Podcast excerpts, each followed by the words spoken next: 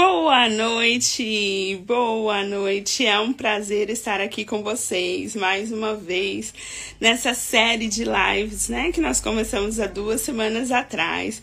Começamos com uh, o intuito de fazer a cada 15 dias, mas está indo muito bem e talvez, é, por causa de muitos pedidos, talvez nós vamos é, começar a fazer semanal. Então, por enquanto, cada 15 dias, mas vamos ver como flui, né? Mas essa live, nós estamos aqui já. Desculpa, eu estou. Ah, aqui tá a Regina. Olá, Elaine e Regina. Boa noite. Boa noite. Eu estava aqui fazendo introdução da nossa live, né, da nossa série de lives que começamos há duas semanas atrás. Começamos nas terças-feiras e eu mudei agora para quarta, porque semana que vem eu começo um curso toda terça e quinta, então não daria para fazer de terça. E eu estava dizendo para toda a nossa audiência que é, o intuito, o primeiro intuito foi de fazer quinzenal mas como estamos indo muito bem, graças a Deus, como estamos tendo vários pedidos, talvez nós vamos mudar a frequência. Por enquanto é quinzenal, mas vocês fiquem vendo por aí, eu vou anunciando, né, é, se nós vamos fazer semanal ou não. Tá, eu tô vendo as pessoas chegando, é sempre uma maravilha. Eu não vou me, me prolongar muito, eu quero apresentar essa mulher que é uma maravilha. Elaine, eu tive um grande prazer de conhecer a Elaine mais ou menos há um mês e meio atrás, né, Elaine? Um Sim. mês, um mês atrás, em um curso de imersão que a professora Lavini proporcionou para nós. Uma maravilha. A professora Lavini vai estar aqui conosco na próxima live. E hum, foi uma maravilha conhecê-la. Eu fiquei encantada, porque a Elaine é uma professora de matemática que tem a sabedoria de entender que as nossas crianças te, a, aprendem de maneiras diferentes. Né? Tem crianças que são mais táticas, tem crianças que são mais olfativas, mais auditivas, e ela com essa percepção, ela não usa só a sala de aula. Ela não deixa a criança presa só ali naquele formato da sala de aula. Ela usa a quadra, ela usa a biblioteca, os corredores. É como ela disse, eu vou fazer delas minhas palavras. Ela é uma professora espaçosa. então, com vocês, com vocês, Elaine e Regina, eu vou dar espaço e esse espaço, Elaine, você fala e nós estamos aqui para te escutar. Nós, mulheres pretas, nós, povo preto, somos um povo que temos muita riqueza. Somos professores, somos enfermeiros, somos médicos, advogados, que temos muita riqueza para dividir e muito coração para receber. Mas por conta de uma sociedade, muitas vezes nós estivemos e ainda estamos caladas, né? Muitas vezes nós fomos silenciadas e ainda somos silenciadas. Então, o intuito dessa live é de fazer a diferença. Eu simbolicamente te devolvo a voz. Então, por favor, use a sua voz para nos enriquecer. Elaine, fala com a gente. Ai, obrigado pelo convite. Então, vou me apresentar um pouquinho. Eu sou Elaine Regina, é, mulher negra, já nasci com os cabelos brancos, então eu já nasci duplamente diferente. Então, isso me fez tornar ainda uma pessoa mais forte, né? Tem que ser de resistência, então, desde que eu nasci, como eu já nasci diferente, então os olhares já foram diferentes, a família já foi diferente. Então, eu tive que me virar nos 30 para ser o que eu sou hoje. Para ser essa mulher forte, determinada, estudiosa, que eu gosto de ser e continuo sendo até hoje. Então, eu tenho 44 anos, eu, eu moro em São Paulo, sou casada com um companheiro muito fiel e companheiro de verdade, que é o Paulo Rodrigo, meu marido. Eu sou filha da dona Elisa, que me fez tornar essa mulher forte guerreira que ainda também somos e sou.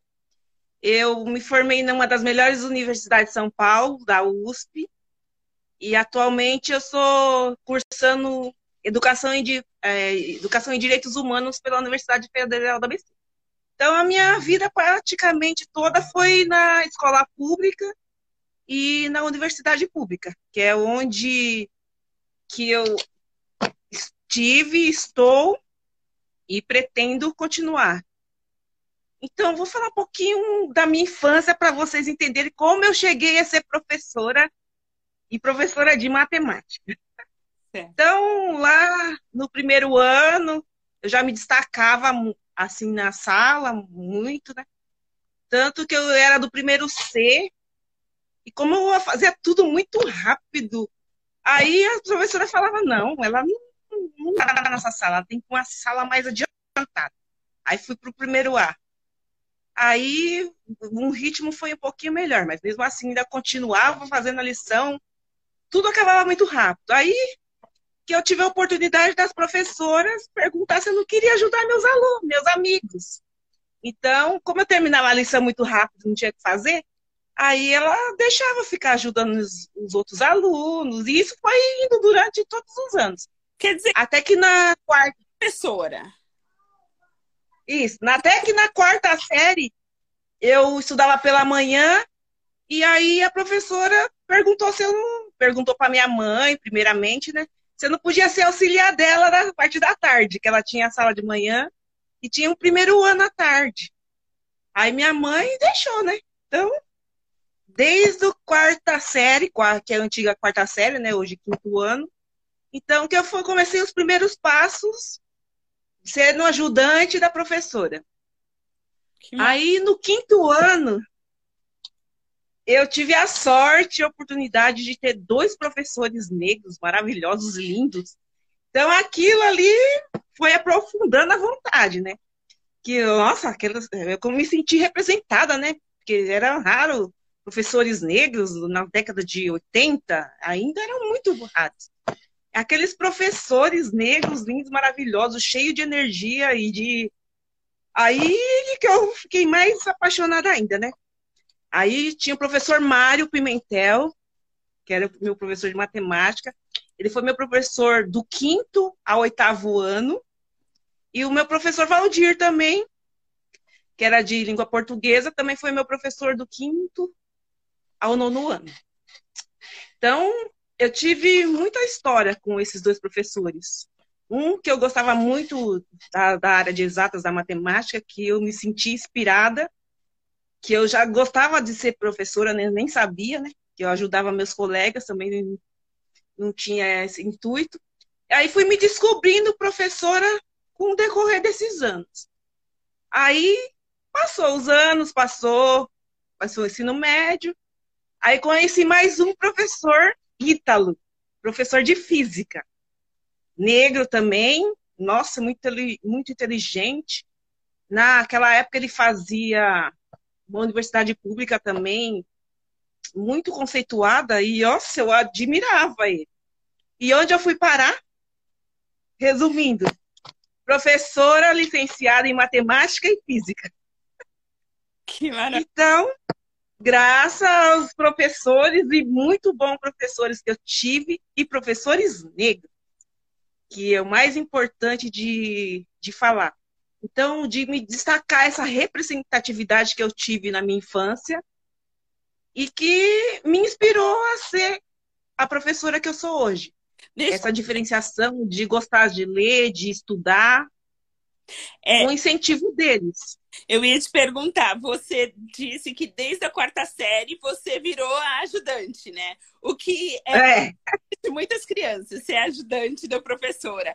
Você dizia que você queria ser professora quando você crescesse ou você só achava que era legal ser ajudante ali? Não, eu não queria ser professora, não sabia. Até o dia só.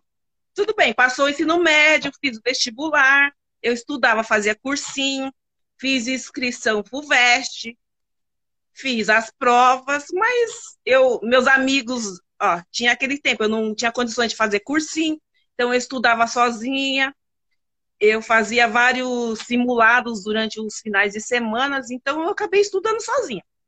E eu acabei fazendo vestibular e nem fui ver o vestibular.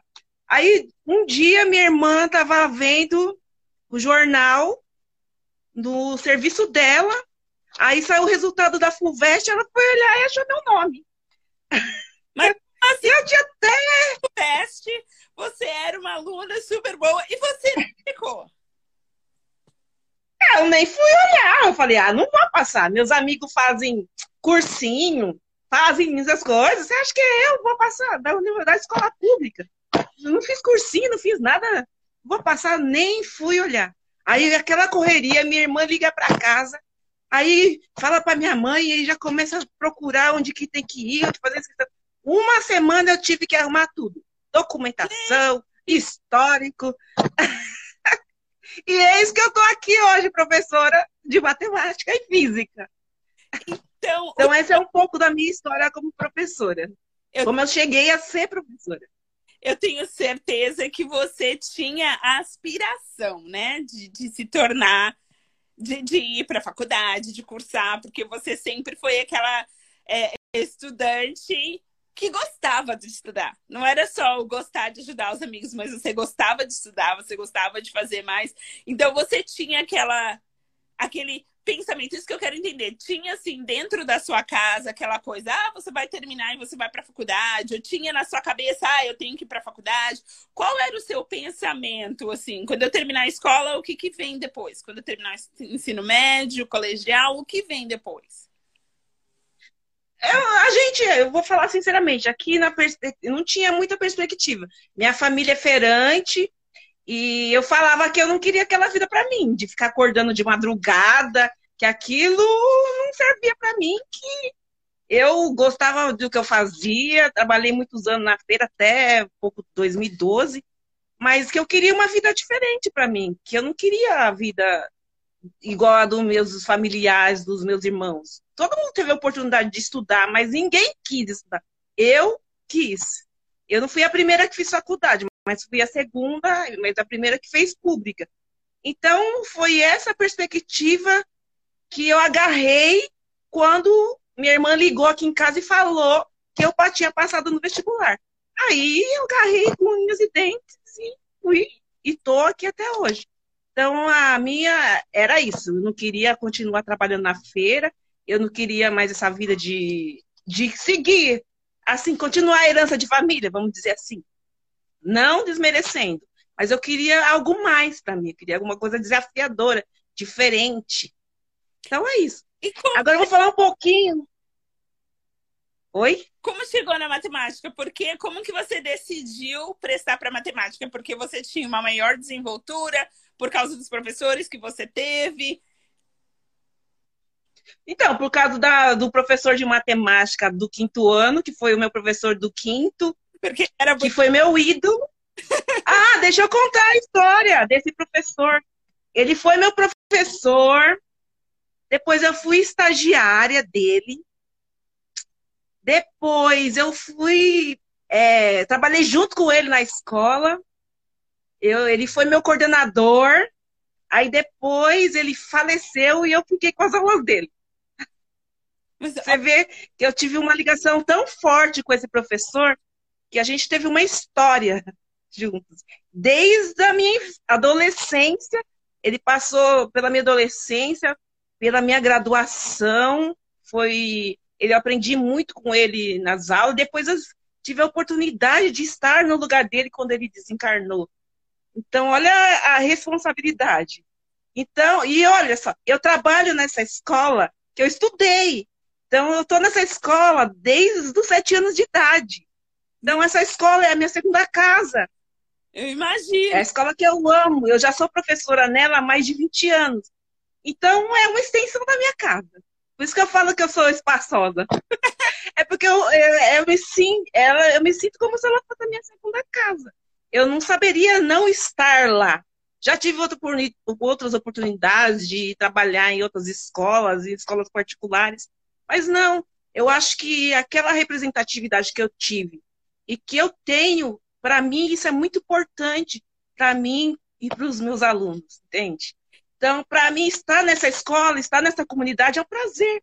A escola é do lado da minha casa. Então, eu encontro aluno na feira, no mercado, na esquina, na padaria.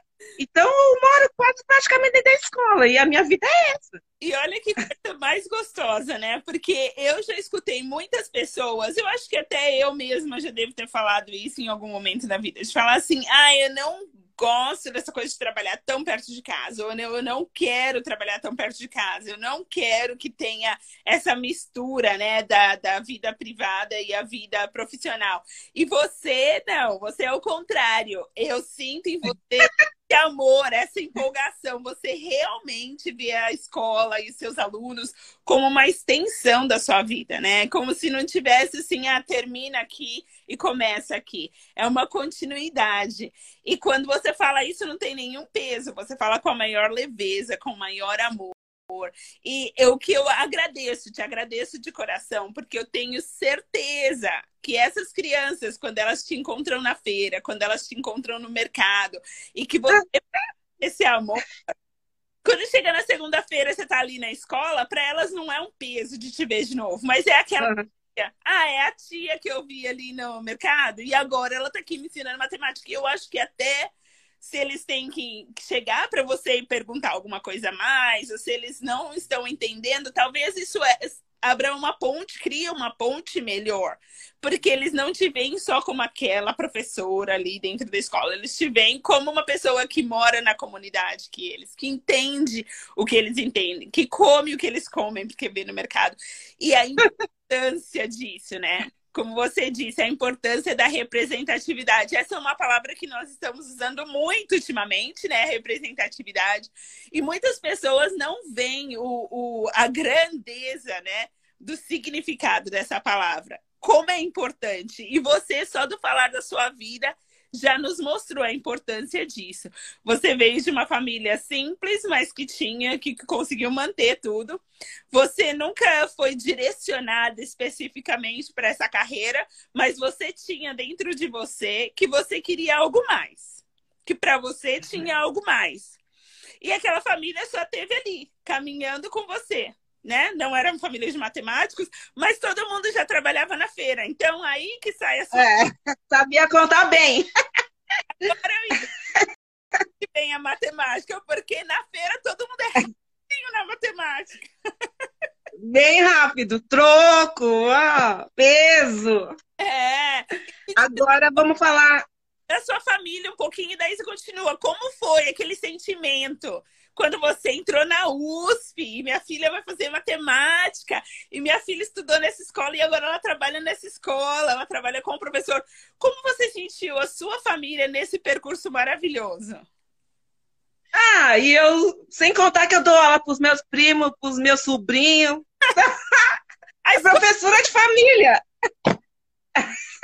Então, como eu moro na comunidade, trabalho na comunidade, eu sou professora dos, dos amigos, dos que foram meus amigos. Então, ah, elas são é super comigo, ela é minha uma colega de cá.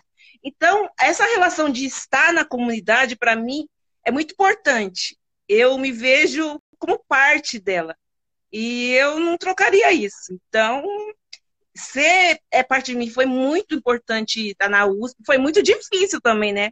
Porque eu era a única aluna negra num lugar que era Instituto de Matemática e Ciências, só tinha pessoas japonesas, assim, vamos dizer assim, pessoas que tinham muito dinheiro. Então, eu estava ali um peixinho fora d'água, mas nem por isso eu desisti. Eu estou aqui hoje, né? Eu estou formada, professora, e eu é isso. Eu ainda pretendo fazer mestrado. Eu me desiludi um pouco com a com a educação. É certo, né? Porque muitos anos, aí você não consegue fazer as coisas. Que nem como que eu me tornei essa professora espaçosa? Justamente por, por esses enfrentamentos. Porque eu cheguei numa escola que, que o diretor falou que quem só usava quadra era só professor de educação física. Aquilo para mim foi a morte. Como? Uma, uma quadra de escola, você não tem ideia, é uma riqueza para matemática. Tudo o que você precisa de matemática, você tem numa quadra. Você tem todas as figuras geométricas, você trabalha ângulo, você trabalha é, simetria, você trabalha pro, pro, é, progressão. Ai, então, aquilo para mim, nossa, eu tive que escrever, falar assim para ele, provar para ele o que aquilo não era direito e que não era importante. Que eu precisava do laboratório, porque eu gosto de fazer pesquisa com os meus alunos. Eu gosto de usar o corredor, porque essas pesquisas que eu fazia, eu gostava de expor. Então, eu gosto de uma escola viva, vamos dizer assim. Aquela escola, sala de aula, regradinha, sentadinha, ai, um aluno atrás do outro, é, isso me incomodava muito. Então, eu queria ser uma professora diferente. Tanto que ninguém acha que eu sou professora de matemática. Justamente por isso, porque eu estava na quadra, estava no laboratório de ciências, eu usava o laboratório de informática, o corredor. Então, quem chegasse na escola nunca acharia que eu era uma professora de matemática. Então, acho até engraçado. Acho que você ouviu eu falar isso no curso, porque justamente uma, uma, uma, uma professora que trabalhou comigo. Ah, você é professora de educação física. Falei, nananina, não. Eu sou professora de matemática que usava a quadra, que usava os laboratórios. Ah, é, eu lembro que você. Então, isso me tornou a professora espaçosa. É, essa diferenciação, que para mim, não, o professor tem que usar todos os espaços possíveis da escola. Não tem que usar só a sala de aula, essa aula engessada. A matemática é muito além disso. Ai, professora, onde eu uso matemática? Eu já fazia um questionamento com eles assim. Da hora que você acorda, a hora que você dorme. Se você tem uma tarefa para fazer durante uma semana. Vamos lá. Que hora você acordou? Quantos passos você deu até a escola? Umas coisas assim simples, corriqueira. Que aí depois no final a gente fazia o quê? A gente fazia gráficos com a própria história dos alunos, entendeu? Então eu trabalhava várias atividades matemáticas, então eu, eu procurava desmistificar um pouquinho que o professor de matemática é aquele professor chato, carrancudo, ai, insuportável. Você falar que é engessada, porque geralmente a matemática é engessada, né? Mas geralmente nós não vemos assim essa amplitude, apesar de ser totalmente o que você está falando, né? Matemática cada, cada partezinha que você olha, né, você encontra matemática, geometria, aritmética, mas as pessoas não saem da caixinha às vezes, né? Outro, outra coisa que eu gostava muito quando eu ia passear com meus alunos. Adoro passear com eles. a gente vai Bienal, a gente vai no Hop Harry. Aí quando eu ia no Hop Harry, eu falava, professora, onde eu uso matemática? Ah, eu falava aquele aluno do ensino médio. Ah, lembra aquela hipérbole? Lembra aquele aquela parábola? Você está vendo aquelas aquelas montanhas ali, ó? A montanha de madeira que faz tec, tec, tec. Aquilo ali é pura matemática. Onde você usa matemática? Naqueles. Aquele que tinha um brinquedo lá que, que vinha girando, molhava tudo. Aí tinha um sensor que derrubava a água quando a gente passava. Aí eu falava, esse sensor, quando você tá vendo aí, ó, te, te, te molha todo quando você passa debaixo dessa torneira. Então, tudo isso é matemática, matemática está em tudo. Aí, outro dia, eu estava vendo na televisão, eu vi um, um desenho que chamava A Greve dos Números. Eu procurei esse desenho até hoje não achei. O mundo virou um caos. Quando os números entraram em greve. Eu procuro esse desenho até hoje. A greve. E, nossa, aquilo. É. A greve dos números. Aí, eu, aquilo ali, eu parei para pensar. Aí também foi da onde eu comecei a ver a importância de, da mudança das aulas, porque aquilo era muito maçante, e a matemática está em tudo. Quando os números entraram em greve, o mundo virou caos. Então, eu gosto de fazer essa comparação da matemática com a prática do dia a dia. De, de reescrever os, aqueles exemplos do, dos livros que ninguém entende nada para coisas simples do dia a dia. Uma montanha russa do Hop Harry, um carro, carrinho de bate-bate do, do parquinho, coisas que estão mais próximo da realidade dele. Quando você coloca aqui para medir a altura, você mede a altura da laje dele. Por que você precisa medir um, a altura de um prédio lá da Paulista, se você pode medir a altura da sua laje? Então, é você trazer exemplos de, de proximidade aos alunos, de comparações próximas do seu dia a dia. Não, assim, esses exemplos engessados que a gente fala, que estão nos livros didáticos. Então, acho que era isso que eu, é isso que eu consigo fazer. É, transformar essa, esse engessamento da matemática e trazer para a proximidade da, das crianças, das aulas, uma linguagem que, ele, que eles entendam, né? Tanto que a, as minhas amigas falam que eu faço o meu próprio material didático. É, e é verdade, porque aquilo lá, eu, muitas vezes eu não concordo do jeito que está ali. Então, eu tenho que simplificar e chegar numa linguagem que eles entendam, compreendam e que eu não seja aquela professora bruxa de matemática, como todas, todas são. É. Tenho certeza. Deixa eu te perguntar. E qual a diferença que você vê nos seus alunos?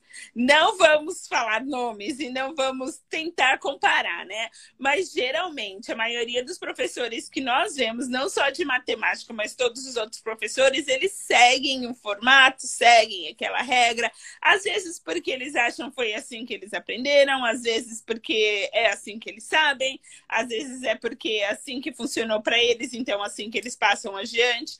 Outros porque já estão exaustos, porque trabalhar no sistema público muitas vezes não é fácil. Até no sistema privado, muitas vezes não é fácil. Ser um, um educador não é fácil, né?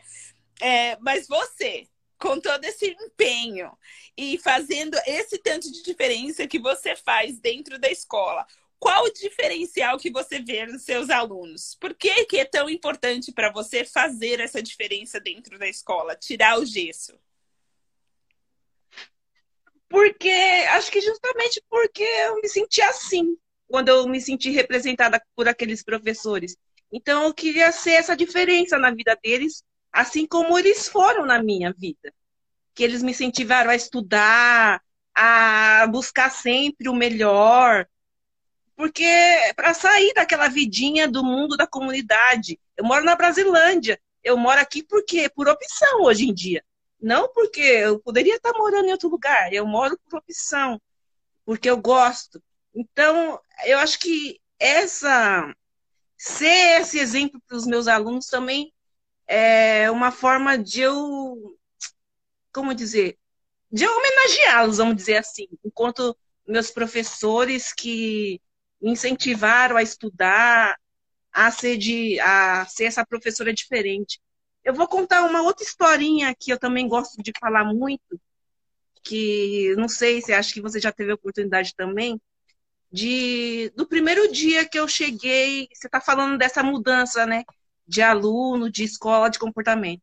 Então, acho que eu contando um pouquinho dessa história, você vai entender um pouquinho melhor essa como eu também me tornei essa professora diferenciada e, e vamos dizer, antirracista, né? O primeiro dia que eu cheguei nessa escola onde eu trabalho atualmente, da Prefeitura de São Paulo, e eu não tinha aula de regência, né? Eu tinha passado por uma cirurgia, então já cheguei na escola quase no meio do ano. Então, ia, naquela época, os professores acompanhavam outros professores na sala de aula, que eram os professores eventuais, os módulos, né? E aí eu tinha uma professora de história que eu já conhecia, que já tinha trabalhado com ela em várias escolas, então ela me chamou para ir na, acompanhar ela numa aula dela, que ela tinha um trabalho diferenciado junto com, com os alunos, que ela estava fazendo um trabalho, um projeto.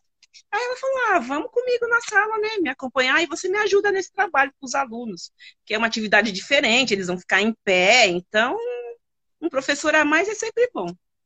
Aí tudo bem, ela começou a explicar atividades para os alunos, dividir os alunos em grupo, e de repente um aluno que eu posso falar que o nome também, se Daniel, que ele deve estar me vendo, que essa semana até fiz uma entrevista com ele sobre PPP, é, para a universidade, uma atividade de direitos humanos. Então, eu tive com ele essa semana na, na escola. Então, ele foi parte do meu, da, da minha vida e agora ele é objeto do meu estudo. Olha que Você vê que interessante, né?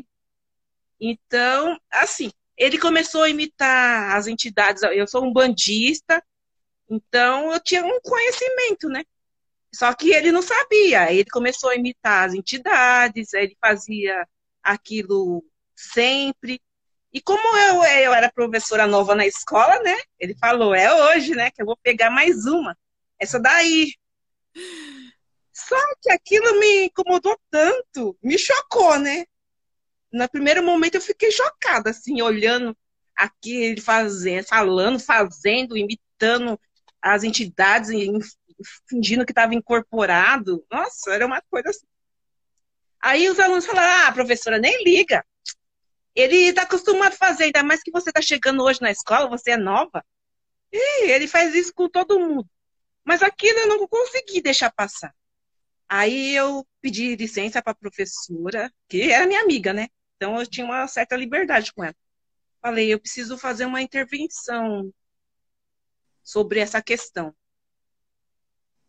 Mas é, acho que ele pensou, ah, é, essas duas, duas professoras, agora eles vão me pôr para fora da sala, vão... Mas só que a minha atitude foi totalmente diferente naquele momento. Que acho que foi uma, uma, uma atitude de uma intervenção que foi até uma atitude de, tipo de acolhimento. Porque eu, eu olhei, tive um olhar para aquela criança, para aquele aluno, diferenciado. Falei, ele deve ter muitos problemas. Por que, que ele está fazendo isso? Por que, que ele está querendo assustar as pessoas, as outras crianças?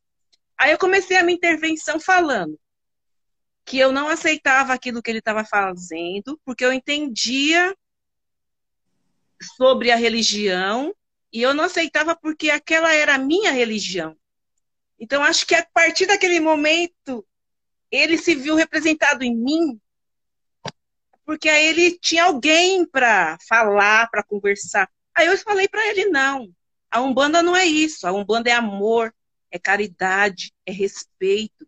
O que você está fazendo está me desrespeitando como religião, está desrespeitando os seus colegas, que você está assustando eles, e você está desrespeitando a nossa religião, que já é discriminada. Então, eu tive esse olhar, essa conversa. Essa conversa foi tão importante naquele momento que essa criança mudou mudou o comportamento de, de ser humano, de tudo. De, de, ele se sentiu acolhido. Porque o que, que era os professores chegavam? Ah, ele fazia aquilo colocava ele para fora. Então, para ele, ele queria sair da sala. Mas aquele momento, aquela intervenção, aquela conversa, para ele foi tão. que acho que ele ficou até com vergonha depois. Ele fala até hoje, né? que foi muito importante aquela conversa naquele dia que mudou mudou a vida dele. Então, e desse desse dia em diante, aí a gente começou a fazer surgiu um projeto de intervenção na escola e aí eu junto com essa professora de história, professora de informática, a professora de sala de leitura, então por isso que eu sou espaçosa, né? Eu ainda colocava minhas colegas no meio. cara, né? Seu primeiro inicial, chamava, vamos fazer um projeto e colocar todo mundo no meio. Todo mundo no meio. Aí a gente fez esse projeto que rolou até durante o final do ano. E aí no outro ano eu fui professora dele de matemática. E esse aluno era outro aluno. Na, daquele ano, daquele dia em diante ele mudou totalmente. Então, e tanto que esse projeto chamava Respeitar é Preciso. Que a partir tanto dessa intervenção, que depois a gente mudou até o TCC, o PPP da nossa escola, que ele é coletivo, né? Então foi feito com base em vários projetos.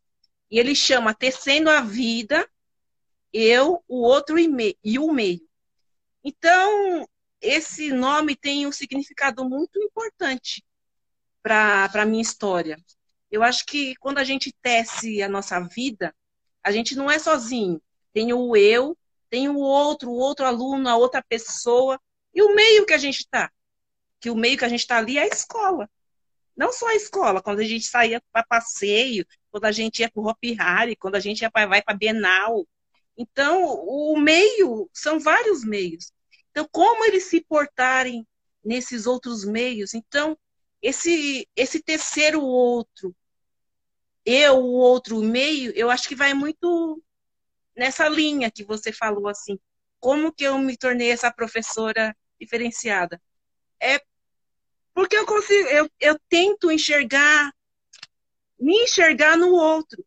Não acontecer que aconteceu comigo na faculdade, que foi o pior momento da minha vida, assim, enquanto ações racistas, porque eu estava fora da minha comunidade, porque até o, o ensino médio eu estava numa redoma. Então eu estudava com os meus alunos que eram desde o da, do primeiro, desde o prezinho, a maioria a gente formou desde o prezinho até a oitava série. Então eu estava dentro da minha comunidade. Então eu senti mais essa dificuldade, esse racismo, quando eu fui para a faculdade, porque aí eu saí desse meu mundo, eu saí dessa minha comunidade, desse, do meu mundinho, né? Que aí foi que eu fui ver o que, que era o mundo racista, o que, que é o mundo discriminatório, preconceituoso. Então, a partir dessas vivências que eu tive desde criança, por já ser diferente, porque já, por já ter vários enfrentamentos, de ter que ser forte o tempo todo, porque não me deixar bater, não me deixar me discriminar. Por ser mulher, negra, e ainda com os cabelos brancos, uma criança.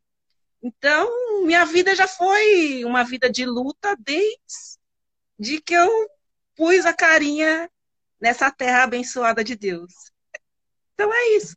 Então, para mim, é isso, é essa importância de Deus ser essa professora que, que eu tenho um outro olhar, eu acho que é isso. Deus não querer que o meu aluno sofra primeiramente, tudo que eu passei. Segundo, porque eu acho que a gente, dando amor, a gente só recebe. Então, eu ser uma professora mais afetuosa, mais amorosa, eu não estou perdendo nada. Eu só estou multiplicando, como você disse aí, dividimos e multiplicando. Então é isso. Eu, a gente dividir as nossas dores as nossas dores e multiplicar amores, vamos dizer assim. Amém. Então, é isso. É que delícia. Então, essa é um pouco da minha vida. Olha, eu tenho só gratidão, né? Só agradecimento por todas as suas palavras. E eu quando nós começamos, à medida que nós começamos a conversa, a palavra que estava vindo na minha cabeça, né, a palavra para representar a sua live de hoje era representatividade, mas agora eu tenho que adicionar representatividade e empatia. E tocou muito essa empatia sua, porque foi uma coisa que eu discuti bastante essa semana, discuti bastante semana passada com alguns outros colegas, né? Que muitas vezes nós falamos assim, ah, faça para o outro o que você quer que seja feito para você, né? E daí, se nós pararmos e pensarmos, às vezes uma coisa que eu amo não é uma coisa que o outro ama, né? Às vezes o jeito, uma maneira, eu gosto do meu café forte, sem açúcar e sem, sem leite, sem nada. Tem gente que gosta de um monte de açúcar. Então, assim. É de... E eu não gosto de café. Olha, tá vendo? muito boa intenção de fazer para os outros o que você quer a si mesmo, né? Mas é de melhor intenção ainda a empatia e a atenção plena. Se meu amigo Pablo estiver escutando, eu estou sempre me apropriando dessa palavra dele, atenção plena e empatia.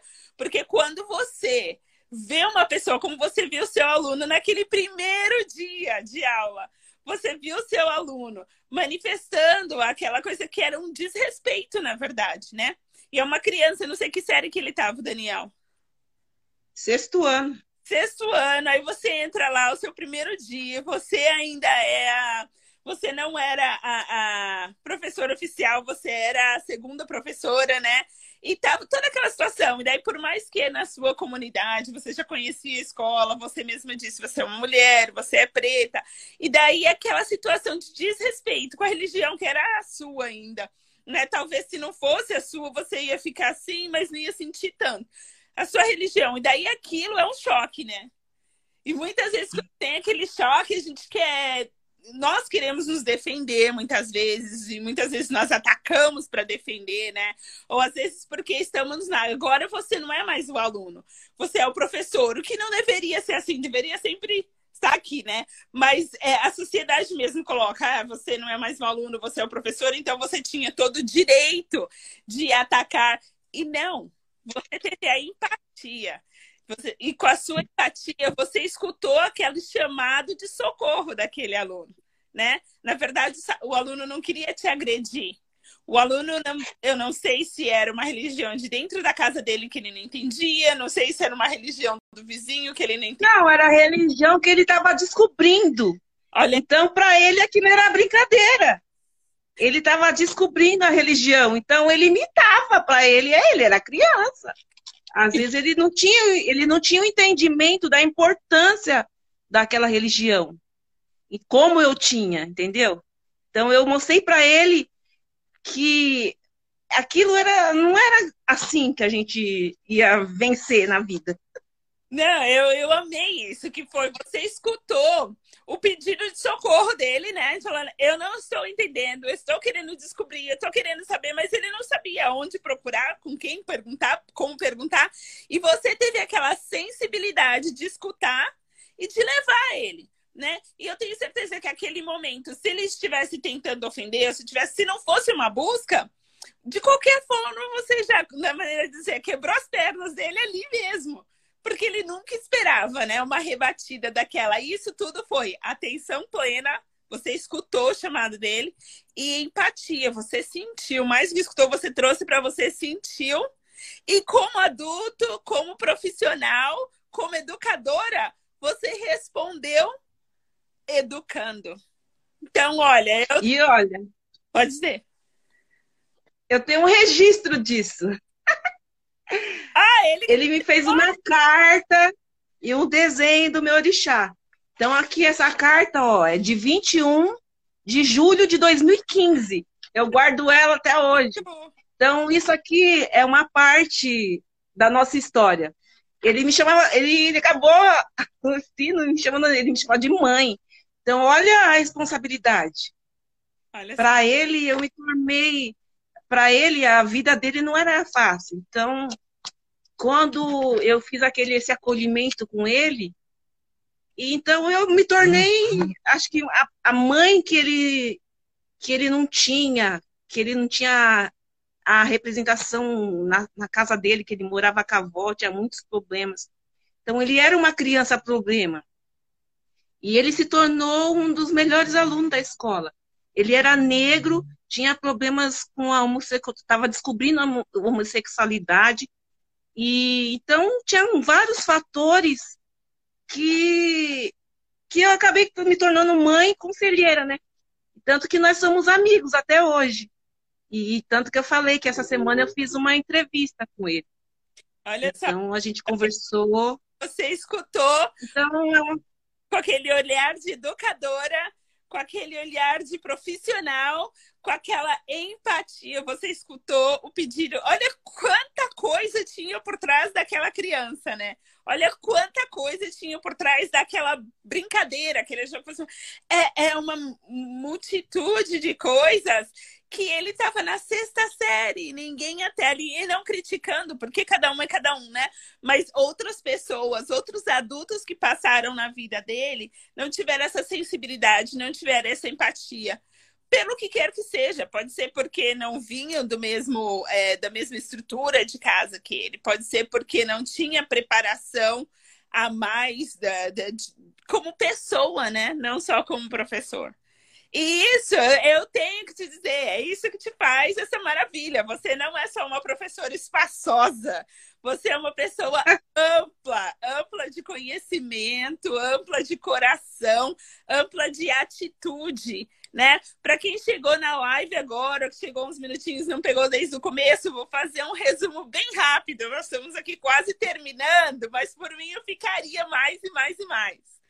Nós estamos aqui com a Elaine Regina, professora de matemática, que não tão e somente se prende ao formato ali das salas de aula, se prende na caixinha do ensino, mas sim ela busca recursos. Recursos não dizendo um, muito dinheiro, um monte de material. Não, ela usa a quadra, ela usa os corredores, ela usa a biblioteca, ela usa os espaços que são reais. Ela usa os espaços que são a realidade dos alunos dela para explicar que a matemática está em tudo e todo lugar. E daí, quando eu escuto uma coisa dessa, a primeira coisa que vem à minha cabeça é: ah, ela deve ter crescido no meio de educadores. Ah, ela deve ter crescido no meio de professores. Ela vem de uma família simples, diferentes, nascida e criada na Brasilândia, estudou sempre em escolas públicas e entrou na USP. Que orgulho! Entrou na USP e ela se formou em matemática e em física. Agora, é muito, eu acho importante demais pontuar que isso não quer dizer que todo mundo consegue, né? Infelizmente. Isso não quer dizer que todo mundo chega. Todo mundo pode. Mas aí vem de novo a importância de termos a representatividade, como você disse, seus professores lindos, pretos, que quando você olhar, você via. Eles são pretos como eu, eles estão aqui trabalhando na escola pública e eles estão, é como você disse, o professor Ítalo, que estava na, na faculdade estadual. E... No ITA, eu lembrei, ele estudava no ITA, Instituto de Física. O ITA professor Ítalo estudando no ITAS, e, e aquilo para você foi, ah, agora sim eu sei que eu posso. Né? Então, aí traz para nós, é que eu falei antes, a palavra representatividade está em moda. Mas é importante nós entendermos que não é só moda, é uma necessidade, né? Porque não são todas as crianças que têm a mesma força dentro de si que você teve. Não são todas as crianças que têm a representatividade que você teve. Então, situações são diferentes, como você disse do Daniel, essa maravilha de estudante, que foi seu estudante e agora está sendo seu parceiro no seu trabalho, né? Da, da, da, você fez uma entrevista. E vai e vai estudar psicologia agora. Olha que orgulho. Olha aí. Então, vai para a faculdade. É uma trajetória. E você, quando você disse para nós que não estava aí para escutar, eu tenho que repetir que você disse para nós que você mora ainda hoje na Brasilândia, você poderia estar em outro lugar. Você poderia estar trabalhando em outro lugar, morando em outro lugar. A sua opção de ficar na comunidade que você cresceu, de trabalhar na escola que você estudou, de devolver para sua comunidade o que você recebeu, é mais importante para você do que qualquer outra escolha. Então, isso te faz, assim, uma professora que eu quero dar um abraço, se eu puder. Porque é realmente, é, não é só professora, é educadora. Né? Educadora, é muito mais amplo. Educadora te, te, te encaminha na vida, né? Não só na profissão. E eu te agradeço demais por cada um desses alunos que você passa pela vida. Eu te agradeço por cada uma dessas pessoas que estão aí nessa live assistindo e vendo a sua garra, a sua empatia, o seu amor. Eu te agradeço. E por um povo, no começo nós falamos, essa é a série de lives que nós vamos fazer. A partir da semana que vem vai ser semanal, era quinzenal. Começando semana que vem nós vamos ter a professora Lavine, então você volta para assistir que foi assim. Ah, com certeza. Eu sou fã e continuo estudando com ela. Excelente. É, vou falar, é, na semana que vem ela vai falar todos os cursos que estão por vir, to, todo. E eu tive o privilégio de conhecer a Elaine, essa força, né? É, é realmente uma força. Porque passar por todos esses passos e ter esse amor, esse orgulho, essa dedicação, né? Porque não é fácil. Você falou, você entrou na USP, ninguém te deu. Foi o seu realmente merecimento e suor, né?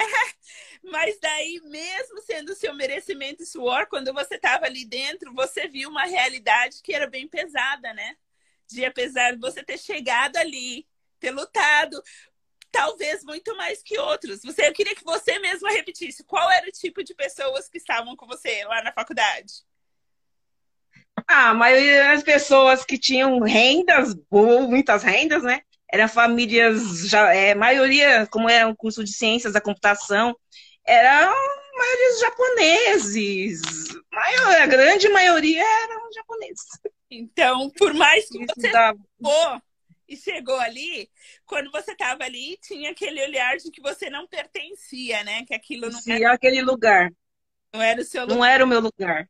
Sendo que o mundo é nosso, de todos nós, né? Não é dos branquinhos, dos pretos. E a gente pode estar onde a gente quiser. com a nossa dedicação, com o nosso amor, com o nosso esforço. É isso que eu tento passar para os meus alunos. Hoje eu estou no momento readaptada, porque eu fiz uma cirurgia no ombro. Então, estou um pouquinho afastada da sala de aula, mas eu não estou afastada da escola. E eu, tô, eu trabalho em parceria com, com a coordenação e com, com meus colegas professores. Então, hoje eu estou um pouquinho afastada da sala de aula, mas não da escola. Que ótimo. Olha, mais uma vez, um beijo enorme para você, um abraço muito, muito apertado e meu agradecimento. Agradecimento por ter aceito vir aqui falar um pouquinho da sua vida. Meu agradecimento por ter lutado e ter passado por toda essa jornada maravilhosa. Meu agradecimento por continuar a doar para essa comunidade que é a sua comunidade. Meu agradecimento por enxergar cada uma dessas crianças e não só enxergar, mas ter a empatia, de trazer o chamado de cada uma delas para o seu coração e trabalhar com cada uma delas do da onde elas estão para outro caminho, né? Não querer que elas encontrem você aonde você está, mas ir lá buscar onde elas estão e fazer a caminhada junto com elas. Por tudo isso e por muito mais. Eu te agradeço muito, muito, muito. Eu sei que você Eu... tem projetos que estão acontecendo. Você poderia falar? Fala para nós os projetos.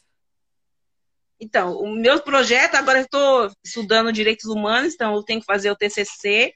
Aí a gente vai fazer um trabalho agora na escola, né? Por enquanto a gente está online, mas não é a mesma coisa de estar no presencial. A gente vai retomar esse esse trabalho do respeitar é preciso, né, com as novas turmas que da escola. E, e agora eu vou começar a partir, acho que da semana que vem, é, trabalhar com, com, os, com os professores. Então, junto com a coordenação, agora a formação de professores. Então, agora eu vou partir um pouquinho para re, replicar essa formação minha que eu estou aprendendo, que eu estou tendo para os professores, para eles repassarem para os alunos. Isso é excelente. Então, agora eu estou, como estou assistente da coordenação, então é isso que eu tenho agora. Essa nova fase da minha vida. Se uma de você na escola já é uma maravilha, imagina dois, três, quatro.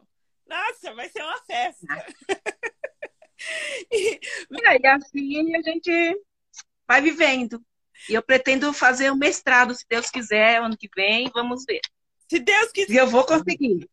Se você começar, você volta. Antes de ficar muito ocupado, assim que começar, você dá um alô e volta para contar para cada um de nós como está a caminhada do mestrado. Tá joia? E eu vou te pedir uma última coisa antes de deixar eu vou pedir que você, se tiver uma frase, uma mensagem que você possa deixar para as pessoas que estão aí nos escutando, né, com respeito a educar as nossas crianças. É, com toda essa situação que nós estamos passando no mundo, né? Nós estamos com certeza em um momento muito diferente de qualquer momento que nós passamos antes.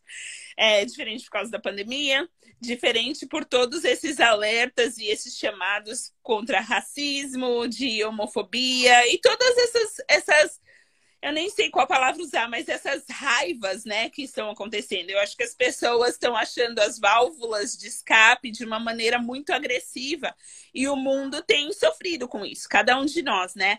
E as nossas crianças são o futuro né? Eu tô da metade para frente, você também. Nós estamos aqui fazendo o que nós podemos, mas nós temos filhos e, se Deus quiser, netos e sobrinhos. Qual a mensagem que você deixaria para os outros profissionais, não só educadores, para os pais, para as mães, para os profissionais de todas as áreas, de ajudar é, é, e, e, educar as nossas crianças pretas e não pretas a crescer como crianças antirracistas, crescer como povo não só não racistas, mas antirracistas, porque nós somos todos um povo. Qual seria a sua mensagem? Não, primeiramente eu quero agradecer. Eu, eu peguei um poema aqui africano, que eu vou encerrar com ele, mas eu queria te agradecer pela oportunidade. É, eu não tive a oportunidade de ser mãe, né, por diversos problemas, mas então eu me tornei mãe desses meus alunos. Então eu tenho muito mais filhos por aí do que você imagina. E eu sou muito feliz por isso. E gratidão pela a sua atenção, é, seu olhar sensível também pela minha história e pelo convite. Então, esse é um poema africano. Ele só não, não consegui identificar o autor, mas aí eu vou gostaria de encerrar com ele e agradecendo a oportunidade. Claro. Poema africano. Palavras de um poeta africano. Meus caros irmãos, quando eu nasci eu era negro. Agora cresci e sou negro. Quando tomo sol, fico negro. Quando estou com fio, fico negro. Quando tenho medo, fico negro. Quando estou doente, fico negro. Quando morrer, ficarei negro. E você, homem branco? Quando nasce, é rosa. Quando cresce, fica branco. Quando toma sol, fica vermelho. Quando sente frio, fica roxo. Quando sente medo, fica verde. Quando está doente, fica amarelo. Quando morre, fica cinza. E ainda tem a cara de pau de me chamar de homem de cor. Então, acho que esse é um poema para a gente refletir um pouquinho, né? Sobre a nossa negritude e sobre a branquitude que quer nos deixar de vela baixa aí há muitos séculos e séculos. Então, está na hora da gente ocupar os nossos lugares de fala, os nossos lugares de escrita na academia, os nossos lugares nas escolas, os nossos lugares aonde quer que possamos estar e levar a nossa negritude e a nossa atitude e a nossa res, res, ah, o nosso respeito, vamos dizer assim. Merecemos o nosso devido respeito. Amém. E que esse nosso povo, esses nossos alunos, sejam muito amados e direcionados por outros professores que eles encontrem no, nos seus caminhos também. Então é isso. Amém. Muito obrigada. Gratidão. Obrigada a você. E nós somos professores, nós somos enfermeiros, nós somos médicos, advogados, nós somos mestres, pedagogos, ah, somos um povo riquíssimo, sempre aberto a receber e pronto a dividir. E nós todos, dividindo, multiplicamos. Nós curamos escutando, nós curamos falando, e essa é a intenção dessa série de lives. Nós dividimos nossa história e pedimos, não pedimos, nós chamamos para aqueles que querem andar a jornada conosco. Não precisa levantar um banquete, não precisa sair pelas ruas. Dá a mão, nos escute e vamos caminhando junto para um mundo melhor. Por nós, pelos nossos muito obrigada. Ah, e outra coisa, que você poderia acrescentar: nós nos curamos nos ajudando. Amém procuramos nos ajudando. Né? Eu ajudo você, você me ajuda e vamos passando adiante. Né? Vamos passando adiante. Um beijo enorme, um abraço para você. Nos, nos encontramos no nosso próximo curso e eu te vejo aqui semana que vem. O professor Alavini estará aqui, 19 horas, horário de Brasília, na nossa live. Regina, um abraço. Foi um prazer. Tchau. Tchau.